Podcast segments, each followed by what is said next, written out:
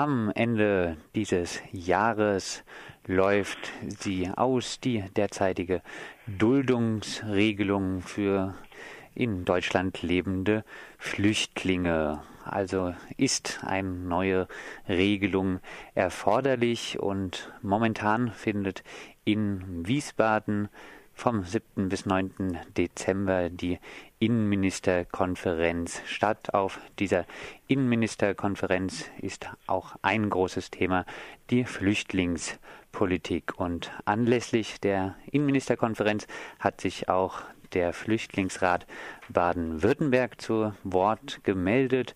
Er fordert eine stichtagsfreie und humanitäre Bleiberechtsregelung und mit Andreas Lindner vom Flüchtlingsrat Baden-Württemberg bin ich nun verbunden. Andreas, ihr hattet die Hoffnung gehabt, dass sich das Land Baden-Württemberg, dass Baden-Württemberg auch eine Initiative für ein humanitäres Bleiberecht startet. Die hat sich aber so nicht erfüllt. Nein, die hat sich so nicht erfüllt, ähm, aber es gibt jetzt mittlerweile positive Signale. Also erstmal hat es ja so ausgesehen, als ob das Thema Flüchtlinge und Bleiberecht überhaupt kein Thema ist bei dieser Innenministerkonferenz. Es war klar, dass die Verlängerung der Verlängerung der alten gesetzlichen Bleiberechtsregelung ausläuft zu Ende dieses Jahres und äh, eigentlich hätte schon Thema sein müssen, aber wie gesagt, eine Zeit lang hat es so ausgesehen, als wollten die Innenminister das überhaupt nicht behandeln. Dann gab es aber Vorschläge von äh, aus Schleswig-Holstein und aus Rheinland-Pfalz, mittlerweile ein vollständiger Gesetzentwurf des Landes Schleswig-Holstein, weswegen das dann klar war, dass das Thema trotzdem oder dennoch auf die Innenministerkonferenz kommt. Aus dem äh, Koalitionsvertrag von Baden-Württemberg wussten wir, dass sich unsere Landesregierung auch für eine neue Bleiberechtsregelung einsetzen wollte. Jedenfalls steht das im Koalitionsvertrag drin. Allerdings hat, haben die dann bisher äh, inhaltlich in diese Richtung eben nichts vorgelegt, nicht ähnlich wie Schleswig-Holstein oder Rheinland-Pfalz konkrete Vorschläge gemacht. Deswegen sind wir eben auch nochmal in die Öffentlichkeit gegangen, kurz vor der Innenministerkonferenz und haben gesagt, wir brauchen jetzt oder wir wollen jetzt von der Landesregierung ein politisches Signal im Sinne des Koalitionsvertrags, weil sie das ja eben ähm, ja auch mit durchaus äh, guten Worten angekündigt haben. Ihr vom Flüchtlingsrat Baden-Württemberg begrüßt die Initiative der Länder Schleswig-Holstein und Rheinland-Pfalz. Was wären erst einmal die positiven Neuerungen durch diesen Gesetzesvorschlag? Also generell begrüßen wir, dass es eine überhaupt einen Vorschlag für eine neue gesetzliche Bleiberechtsregelung geben soll. Früher hieß das ja Altfallregelung, ja, also Altfall immer für Personen, die schon ganz lang da sind und immer noch eine Duldung haben.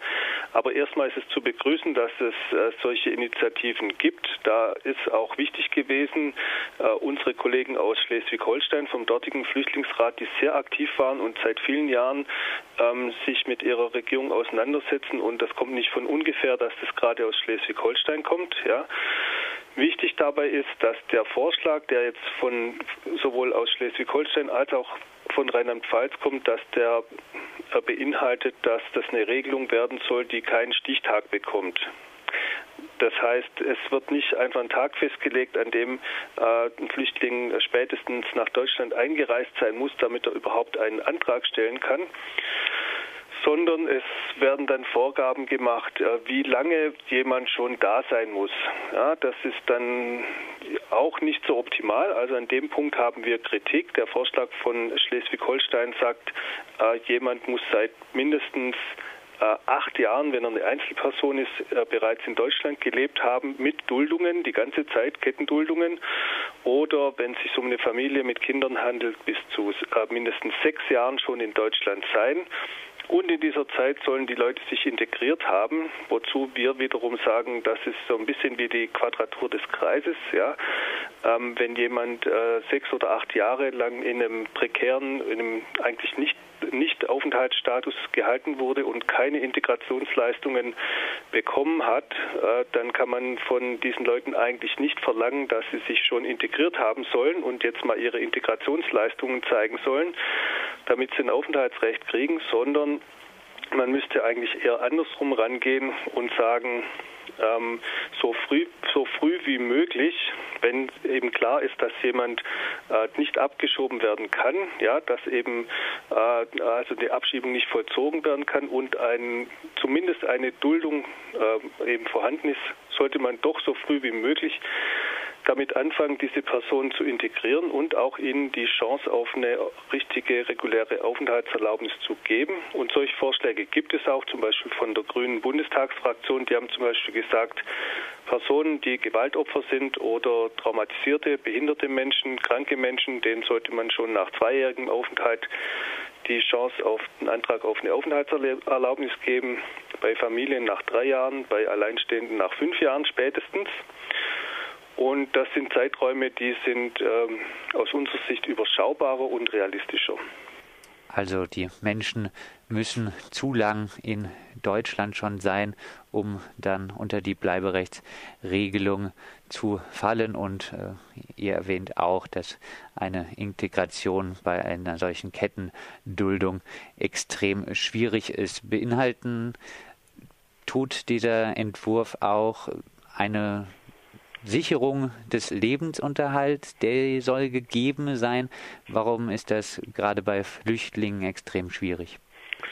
Also beim, bei, beim, Thema Sicherung des Lebensunterhalts wurden eben aus unserer Sicht äh, bei den bisherigen Regelungen einfach zu hohe Anforderungen gestellt. Es wurde sogar verlangt, dass die, der Lebensunterhalt vollständig gesichert sein muss. Und das ist jetzt auch wieder sozusagen das Problem bei den, bei den Personen, bei denen die sogenannte Aufenthaltserlaubnis auf Probe ausläuft. Ja, da wird gesagt, okay, du kannst eine Verlängerung bekommen, wenn du deinen Lebensunterhalt vollständig sichern kannst. Ja, und das kann man sich vorstellen bei jedem normalen Menschen, dass das schon bei Menschen, die hier ihr ganzes Leben verbracht haben, nicht, einfall, nicht einfach ist, äh, vollständig von äh, sozialen Sicherungen äh, unabhängig zu sein.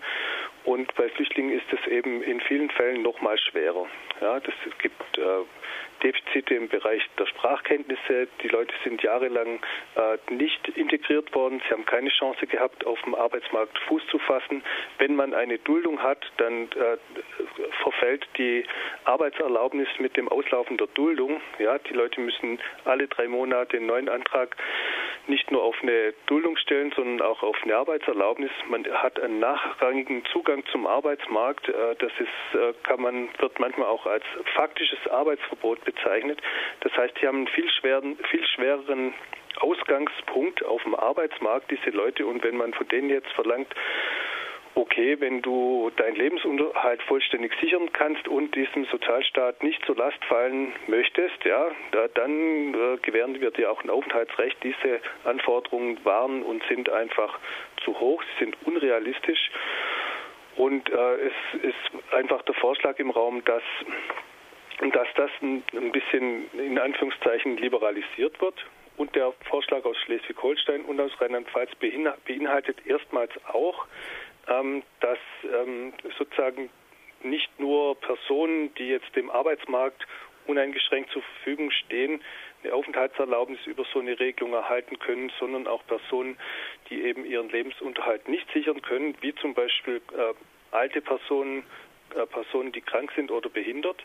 Also da wird es Ausnahmetatbestände geben oder wir hoffen darauf, ja, dass es diese Ausnahmetatbestände gibt.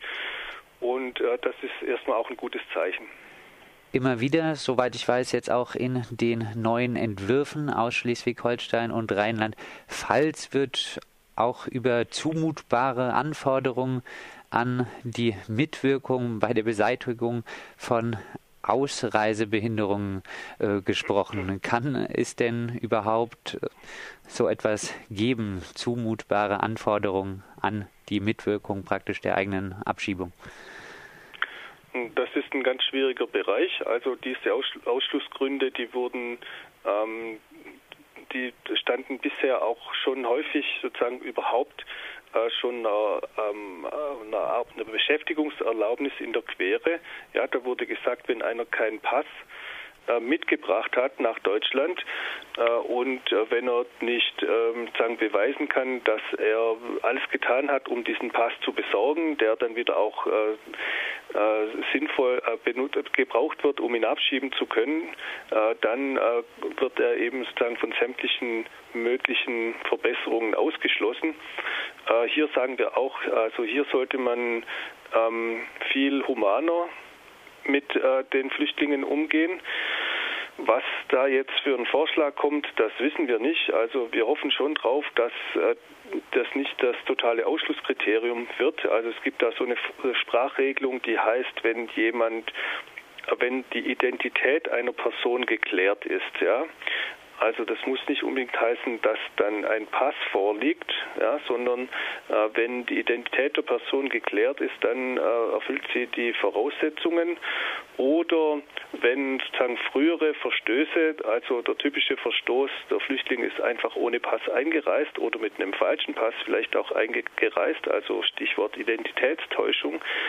Ähm, dass da auch nur die Einreise überhaupt nur so möglich war, also es gibt überhaupt keine wirklich legalen Zugänge mehr äh, ins Asylverfahren.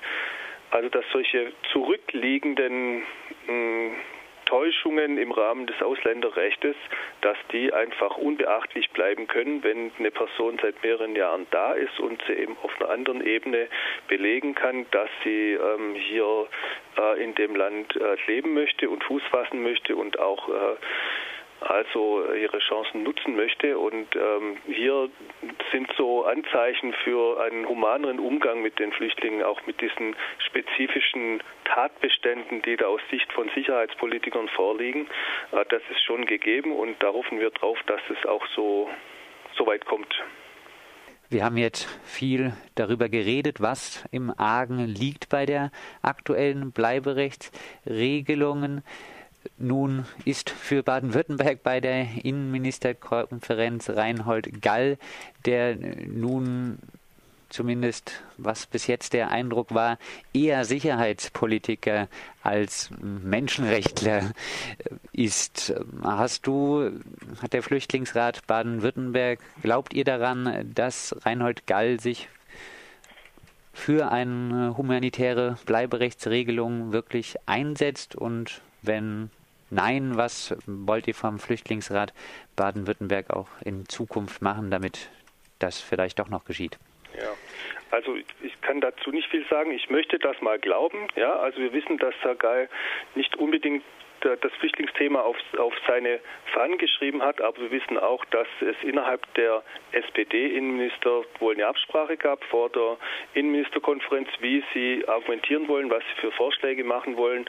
Und ähm, es äh, ist auch auf der, auf der Webseite des äh, baden-württembergischen Innenministeriums eine klare Aussage jetzt von Herrn Gahl, dass er sich für eine neue gesetzliche Bleiberechtsregelung einsetzen möchte. Und äh, das gab es bisher noch nie von einem baden-württembergischen Innenminister so eine klare ähm, Bezugnahme zu einem politischen Willen in so eine positive Richtung und das muss man, darf man glaube ich schon mal äh, positiv sehen.